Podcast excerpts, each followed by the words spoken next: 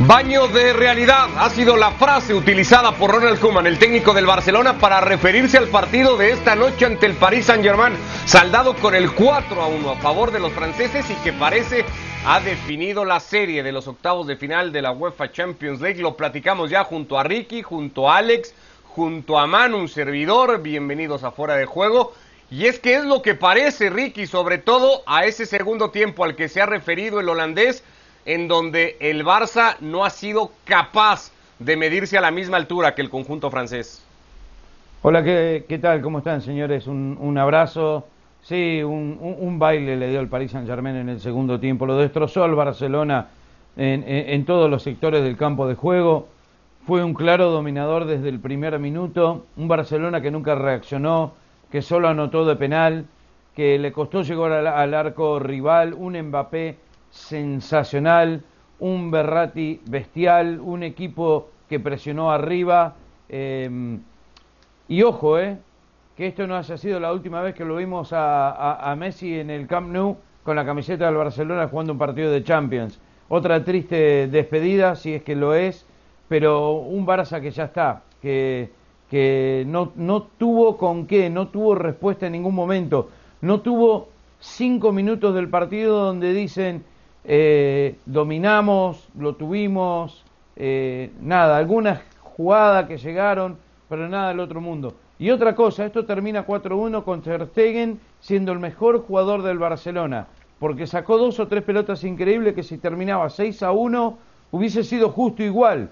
Hay que aplaudir al equipo de Pochettino y ojo, quiero ver el resto de los equipos, porque por lo que vi hoy, este es el gran candidato. Si juega así esta Champions, me parece que no hay nadie que le pueda ganar. Un reclamo de Piqué a Griezmann en una jugada puntual que, que, habla y que también deja o refleja la frustración seguramente de más de uno, Alex, hoy. En un Barcelona que tenía la, la titánica misión imposible casi de ocultar bajo el tapete las debilidades, las deficiencias defensivas que todos sabíamos podían quedar hoy expuestas. El reto de Pochettino pasaba por ser capaz de exhibirlas lo ha logrado y con creces el argentino.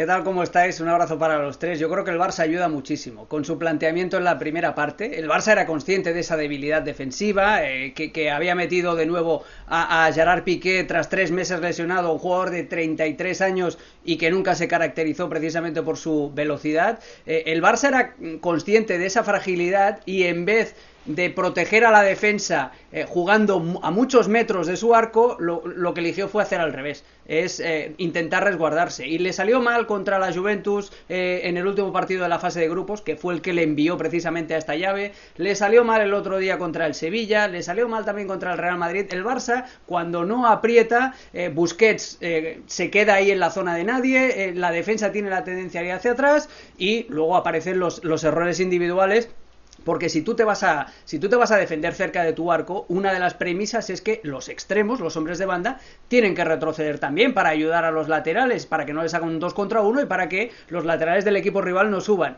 ¿Cómo vinieron los dos primeros goles del, del Paris Saint-Germain? Dembélé se come una subida de Kurzawa, después hay una jugada maravillosa de Berratti, que fue uno de los mejores del, del partido, quitando al extraterrestre Mbappé, y en la otra es Griezmann, el que se come una subida de Florenzi. Entonces, eh, esas pequeñas desatenciones, yo creo que el Barça le pone el partido fácil al Paris Saint-Germain en base a su intención inicial, a su intención de que, bueno, no pasara nada y se sumara también al ritmo trotón de, del Paris Saint-Germain, que quería un partido largo y quería aprovechar, masticar eh, las oportunidades, porque sabía que las iban a tener. Si el Alavés le metió uno, si el Granada le metió dos, eh, que son equipos de una categoría muy inferior a la del Paris Saint Germain, ¿cómo no iba a tener oportunidades el equipo de Pochettino hoy?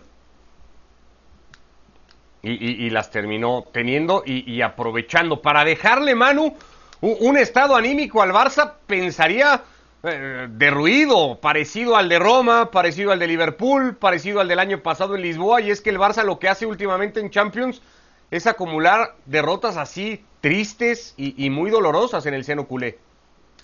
¿Qué tal? ¿Cómo estáis? Sí, eh, y, encima da la sensación de que eh, los jóvenes no están todavía para jugar grandes eliminatorias de Champions y los veteranos están asustados y lo tienen muy metido en la cabeza y, tienen verdaderos problemas en cuanto les hacen un gol. Ya se ven, pues, eh, se ven reflejados en Roma, se ven reflejados en Múnich o se ven reflejados en cualquiera de los fracasos que ha tenido este Barcelona en los últimos años. Pero como decimos siempre, y, y, siguiendo lo que dice lo que dice Alex de los goles que ha encajado el Barcelona, llegar al Barcelona muy confiado, ¿por qué? Porque le había metido 5 a un equipo que ha cambiado de entrenador porque parece que va para segunda división, porque contra el Granada lo contábamos esa misma noche, solo dos goles al final del partido después de haber sufrido mucho frente a un equipo que no deja de ser el Granada, por muy bien que esté en las dos últimas temporadas, eh, eh, un equipo que viene de eh, pasar en una eliminatoria de Copa del Rey frente al Rayo Vallecano en la prórroga, frente al Cornellá en la prórroga, pero ¿esto qué es? Hoy lo que ha sucedido es que, tú lo decías, bocados de realidad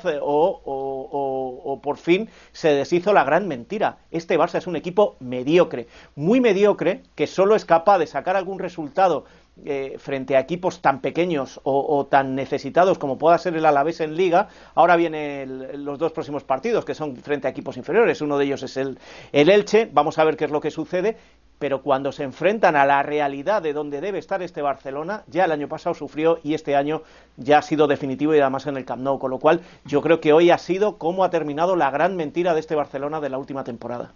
Ahora me confunde un poco todo esto porque Kuman decía eh, hace unas semanas este equipo no está para pelear a títulos y va a ser muy complicado.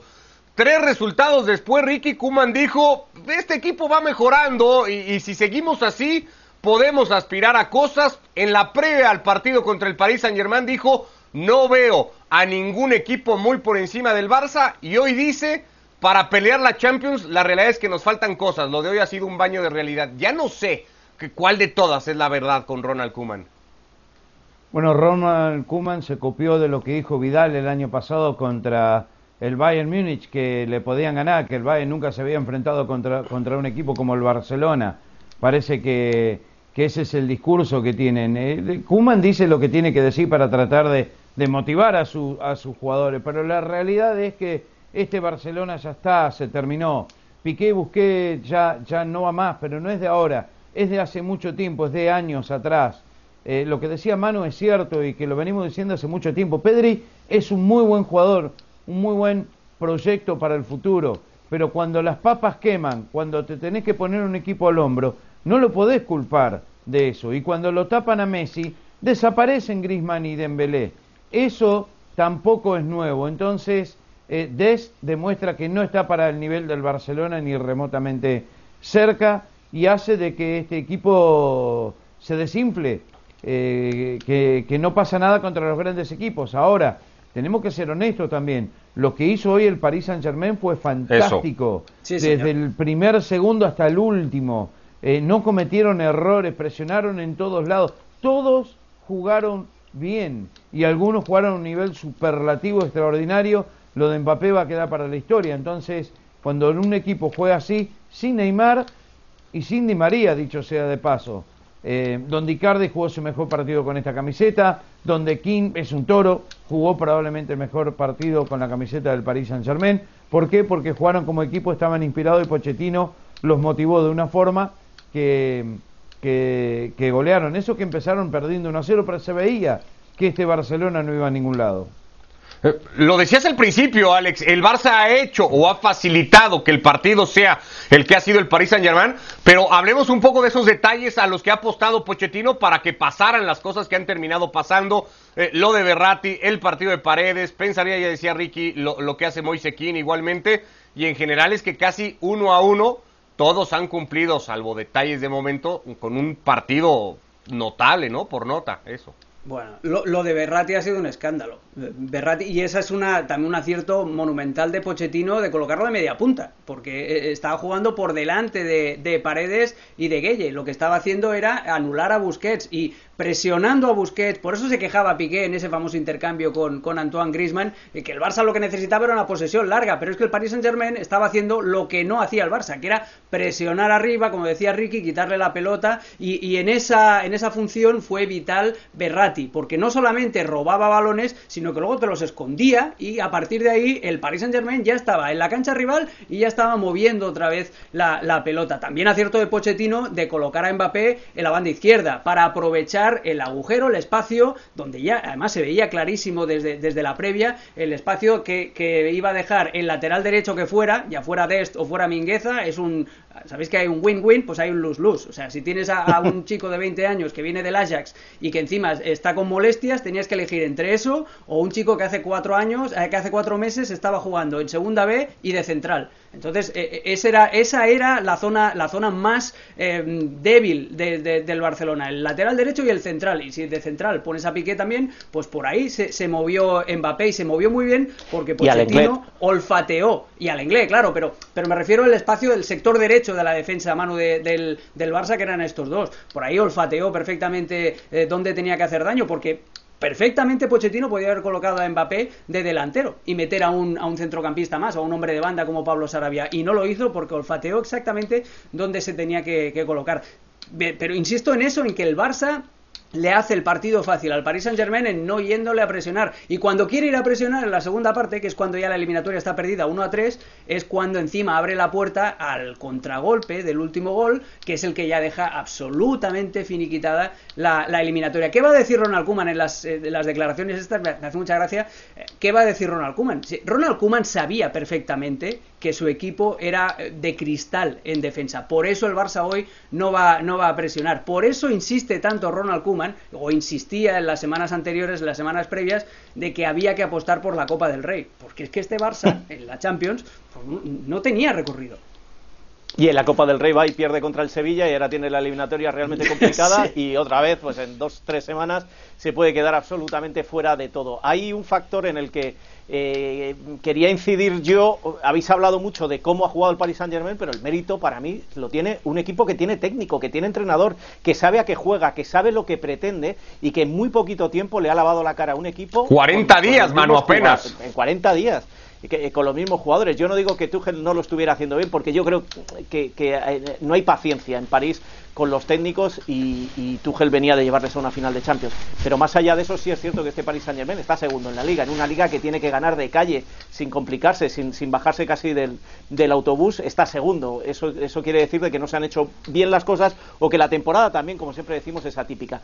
Pero el planteamiento de Pochettino me parece que tiene tanto mérito, no digo más mérito que el hat-trick de Mbappé, porque lo de Mbappé de esta noche ha sido fantástico y va a cambiar mucho la idea que tenemos de lo que va a pasar este verano, tanto en el ah, Barcelona como en el Paris Saint Germain. Mm. Si queréis hablamos de eso, pero que eh, habría que hablar un poquito más de Pochettino, eh, eh, lo tengo meridianamente claro. Ahí hay un entrenador. Es lo que decimos de, de entrenadores que, que dejan que desear en partidos claves o en partidos importantes, y en este caso, Pochettino, el planteamiento es pero, impecable. medio que te estás contradiciendo, decís que el Barcelona pierde contra todos los equipos buenos, que lo pasa por arriba el Sevilla, que lo pasa por arriba, que pierde con el Real Madrid, que pierde con el Athletic de Bilbao. Yo no dije eso, eh, eh, O sea que si invertimos los técnicos, lo ponemos a Pochettino en este Barcelona y a Kuman en ese Paris Saint Germain, de repente el Barcelona le gana al Paris Saint Germain porque el técnico no, no está diciendo eso. Porque no, está, diciendo Pero bueno, eh, eh, lo puedes decir, puedes hacer historia ficción o ciencia ficción si quieres, cambiando los técnicos. Yo no he querido decir eso. Eh, hay, hay, dos, hay, hay dos planteamientos diferentes y no los mezclo como los mezclas tú. Por un lado, el Barcelona de hoy ha dado muchas facilidades en defensa, pero por otro lado, cómo le ha ganado la partida Pochettino a Kuman ha sido increíble. Con Mbappé jugando por el, por el lateral. O sea, opinión impopular. lateral derecho. Opinión impopular, hermano. Mano, e, es mucho más fácil plantear el partido de hoy para Pochettino sin Neymar que hacer encajar a Neymar, a Mbappé, a Icardi en un partido en el que todo tu equipo tiene que jugar a ser un colectivo. Yo no, yo dudo que el, que el Paris Saint Germain hubiera presionado tras eh, pérdida y en cancha rival con Neymar de la misma manera que, lo hizo con Berratti. ¿eh? También eso yo creo que le ayudó al, técnico a plantear, porque si no estás en, en, la, en el drama, en el dilema de siempre del entrenador, que dice, bueno, tengo que meter a estos dos, lo y la famosa frase de Johan Cruyff de hace 5 o 6 años, de demasiados gallos para un, mismo, para un mismo corral. Pues hoy el Paris Saint Germain se benefició de que solo había un gallo, gallo bien fortote, y que además el dueño le puso todas las facilidades para que, bueno, para que nos dejara tres huevitos bien, bien bonitos. Ya sé que los gallos no ponen huevos, o sea que gallinas, pero había que colaborar. Tiene que sentar a Neymar, lo tiene que sentar, Pochettino lo tiene que dejar de suplente. Eh, eh, Ricky, estás hoy muy eh, tergiversador un poquito. No, no, pero en partidos como este. Juega mejor sin Neymar y te estoy preguntando si Neymar tiene que ir a, si Pochettino lo tiene que sentar entonces. No, pero en partidos como este, eh, por ejemplo, la opción de Berratti es mucho mejor, eh, porque me hubiera gustado verlo, y eso es ciencia ficción también, como decía Manu, eh, estos dos futbolistas, Mbappé y Neymar, más Icardi. Yo dudo que Mbappé hubiera tenido el peso que tuvo hoy en el partido y en el ataque del Paris Saint-Germain cuando tienes a Neymar capitalizándolo todo, toda la posesión de balón en la zona en la zona central de la cancha. Yo dudo que Mbappé hubiera tenido ese mismo, ese mismo desempeño. Ya lo veremos para la vuelta, probablemente 10 de marzo, le queda lejos la vuelta, ¿no? Que Pero, sorprende para como venimos eh, con, con, esta vorágine de partidos, que el partido se vaya, o el encuentro de vuelta vaya a ser hasta el 10 de marzo. Ahí podría volver Neymar, ahí podría volver Di María del Barça, Manu, no va a volver nada. Y es que no hay de dónde más echar mano para voltear esto. Ahora sí termina no, una cosa más. Esta noche posiblemente hemos visto el, futuro más inmediato con el pasado más inmediato. Es decir, eh, Mbappé ha eclipsado absolutamente a Messi. Y ahora lo que tenemos que empezar a pensar es en el, en el futuro. Lo que ha hecho hoy Mbappé pone muy difícil, desde mi punto de vista, esto es opinión y no es información, desde mi punto de vista pone muy difícil su salida del Paris Saint Germain. Así que todos los que se estaban haciendo ilusiones lo tienen un poquito más complicado. Quizá el Real Madrid vaya más a por Haaland que a, que, a por Mbappé. Y ojo, el partido de esta noche, el marcador y cómo acabe la eliminatoria, me da la sensación que hace que Messi ya no vaya a elegir dónde va ni lo que va a cobrar. Y la información que yo tengo es que la decisión no está tomada, esto es información, la opinión que yo tengo espérate que la decisión no sea me quedo, me paguen lo que me paguen.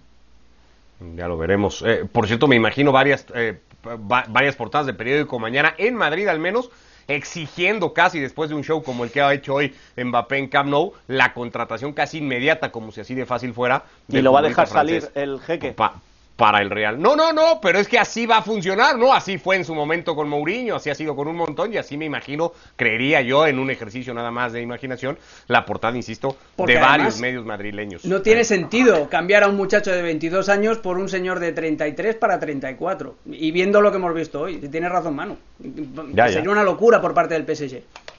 Estamos ya con el Leipzig-Liverpool, un partido que probablemente se ha seguido con un poco menos de atención, pero que se ha disputado y ha contado también eh, con, su parte, con mucha ida y vuelta. Lo habías destacado tú, Alex, en otros espacios, porque ahí va la propuesta de los dos técnicos, en eso lo han intentado llevar a cabo, pero al final ha, ha podido más ese pressing, esa asfixia de Liverpool que la del Leipzig, que ha sido muy incapaz de retratar defensivamente al equipo de Klopp, tal vez lo que más miedo le daba al conjunto inglés.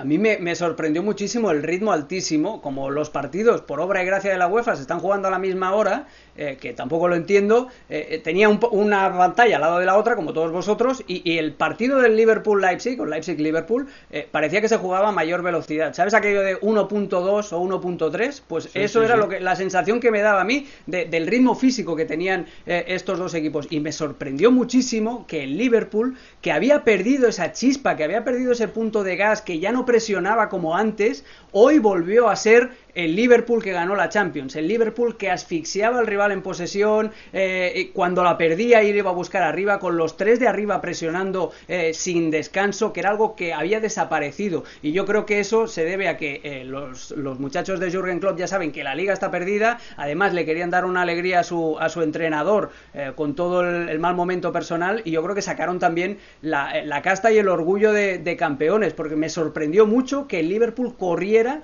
igualara en intensidad a un equipo tan veloz y tan potente como el, como el Leipzig. El Leipzig que jugó además sin delantero centro, tuvo una en el minuto 5, un remate de cabeza de Dani Olmo y, poca cosa más ante un Liverpool que supo aprovechar los errores. Y no solamente los aprovechó, es que yo creo que los, los acaba forzando los errores de, que le cuestan la victoria al, Liverpool y al, y al Leipzig, que le cuestan la derrota. Y otra cosa, muy injusto, y acabo, para el equipo alemán tener que jugar como visitante, o sea, en una cancha neutral como local, porque esos dos goles eh, ahora, claro, pesan muchísimo para el Liverpool de cara al partido de vuelta en Anfield. Que, el, que fíjate, la ironía, el país que está, entre comillas, castigado, que es Inglaterra, que es Inglaterra, es el que tiene la ventaja, en el factor cancha, claro. ¿Quién quería? ¿Ricky, ibas? No, no, no, yo iba, a decir ah, Manu, que, perdón. Que, injusto es, y, y, la UEFA, que tiene mucho cuidado con estas cosas, que no lo haya tenido en nuestra ocasión. Yo creo que se deberían jugar los dos partidos. Ya se ha jugado eliminatorias de cuartos de final en una ciudad única y a partido único. Pues eh, los dos partidos, si no quieren bajar el número de partidos televisados, si no quieren perder dinero, los dos partidos se deberían jugar en campo neutral. Se puede hacer perfectamente y lo que no entiendo es por qué no se ha hecho, porque además quedan tres semanas para el partido de vuelta. Y en cuanto al encuentro, a mí también me ha sorprendido el Liverpool, pero eh, no me ha sorprendido tanto el, Leipzig. En las últimas jornadas de Bundesliga, cuando veíamos al Leipzig, veíamos un equipo que no tenía ese potencial. Eh, figuraros hasta tal punto de que un Bayern que ha tenido que remontar partidos, que lo ha pasado mal en algunos partidos y que ha cedido puntos, sigue líder y sigue líder destacado. Sí, es segundo el Leipzig, pero no es el Leipzig de otras temporadas y no es tampoco el del principio de temporada. Con lo cual, eh, las fuerzas llegaban igualadas porque temíamos este Liverpool fracasado que venía de, cuatro partidos seguidos perdiendo en Anfield, que no encuentra su sitio en, en la Premier. Pero a, a la hora de la verdad, el Liverpool, como dice Alex, por alguna razón, yo creo que es el efecto Klopp, ha vuelto a ser el Liverpool que fue campeón de Europa. Y sin embargo, el Leipzig sigue siendo el Leipzig más o menos perseguidor del Bayern, pero que no le alcanza en la Bundesliga y lo ha trasladado también a la Champions. Sí, le llevó unos minutos tomar, digamos, la manija del partido, Ricky, al equipo de Klopp, pero una vez que lo hizo y que lo controló, no lo volvió a soltar. Con todo y eso, Nagelsmann ha destacado el segundo tiempo de su equipo y ha dicho que le ha gustado, que incluso debería de ser ese el camino a seguir en Anfield para poder aspirar a remontar una eliminatoria que considera él, aunque cuesta arriba, todavía no está finiquitada. Me llama la atención que lo diga porque, eh, y lo contábamos ya antes también, ha sido muy poco lo que ha generado eh, el equipo alemán sobre el arco de Allison. Esas dos ocasiones, la de Allison y otra que es un disparo de Savitzer, son en el primer tiempo. Después no hay nada que inquiete, que despeine al equipo inglés. No, y más como está jugando el, el Liverpool. Lo que pasa que eh, el Leipzig, Leipzig es un equipo como suicida, que va para adelante, todos, que lo hacen bien, que atacan bien, pero que tienen un ritmo que cuando se enfrentan a un equipo como el Liverpool, con un tridente tan peligroso, y pagan las consecuencias. Entonces, Alex decía que este Liverpool eh, está presionando más, como en los mejores momentos, y eso hace que genera más, más opciones, eh, Salah, Mané y Fermino. Eh, y cuando esos tres tienen opciones y tienen espacio y tienen más la pelota y, se le, y, crean más oportunidades de gol, al final te terminan ganando. Y eso es como Liverpool tiene que jugar, es ideal el Leipzig, porque el Leipzig va para arriba y van todos. Entonces, eh, para el Liverpool es, es ideal. Y lo que dice Manu es cierto también, lo hablaba hoy más temprano en otro programa. O sea, al final eh, el Liverpool es visitante, pero el Leipzig también. Esto no, para, no es justo. Eh, quizá tendrían que jugar los dos partidos aquí, pero ya demostró que el Liverpool es más eh, y que, que, esto es un, es un problema. Entiendo por lo de la pandemia, entiendo porque, porque no hay otra forma, pero al final del día no, no es justo para un equipo alemán que igual es inferior al Liverpool y, y, y, no iba a ir eh, muy lejos en esta Champions. Eh, es la verdad, el único equipo alemán es el Bayern y punto, para que pueda tener posibilidades en, en, la Champions League. Pero me gustó el Liverpool y me parece que otra vez de a poco en esta Champions, que ya está fuera de la Premier, eh, va a poner todas las fichas en, en la Champions y pasa a ser uno de los candidatos. Sí, lo, convierte en un equipo peligrosísimo. Al respecto de eso que le ha pasado hoy a Leipzig, la próxima semana le va a suceder al Atlético, le va a suceder al Gladbach y ya también estaremos seguramente acá dando cuenta cómo termina por afectar todo eso. Metámonos un poquito, un poquito y rápido a, lo que se viene antes, numeritos de club, que sigue invicto cuando ha dirigido al Liverpool en esta instancia de los octavos de final de Champions. El alemán dirige su cuarta serie de octavos como técnico de los Reds, siendo contra el Atlético de Madrid, la única en eliminación directa que ha perdido en Europa con este equipo, así que con eso sigue teniendo su favor Jürgen Klopp, ya le decía a la gente de Liverpool, nunca caminará solo más allá de que se estaba cuestionando incluso la era de Klopp al frente del equipo con esta última seguidilla de derrotas en Liga Premier. Sevilla Dortmund en el Sánchez Pizjuán mañana, Porto Juventus en el Dodragao Ahí estará Cristiano Ronaldo, cuatro goles en la presente edición de Champions, pero 67 Manu en fase de eliminación directa en esta que es su torneo o que es su torneo. La Juve ahí mañana ante los portugueses a curarse heridas también porque viene golpeada después del resultado ante el Napoli. Sí, mal se le tiene que dar a la Juve, si no, eh, lo que tú dices, se cura heridas o agarra confianza.